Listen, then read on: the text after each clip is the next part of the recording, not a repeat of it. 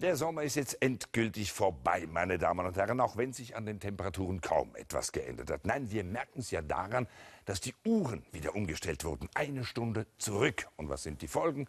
Kollektiver Jetlag. Alle klagen, alle jammern, aber alle machen mit, weil alle mitmachen. Klar. Das ist ein bisschen langweilig auf die Dauer, immer nur eine Stunde vor und dann wieder zurück, findet auch die EU-Kommission, die die Sommerzeit jetzt wieder abschaffen will.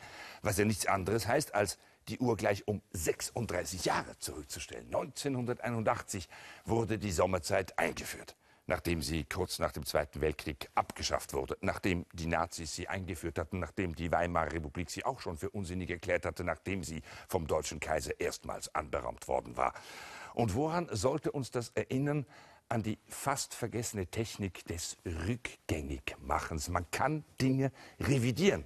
Und das ist die Sommerzeit nur ein Anfang. Manche wollen den Euro wieder abschaffen, andere die vegane Leberwurst oder Damenleggings oder Twitter oder den Eurovision Song Contest. Also, wir können durchaus optimistisch in die Vergangenheit schauen. Und wissen Sie, was das Allerschönste ist? Man kann sogar das rückgängig machen, rückgängig machen.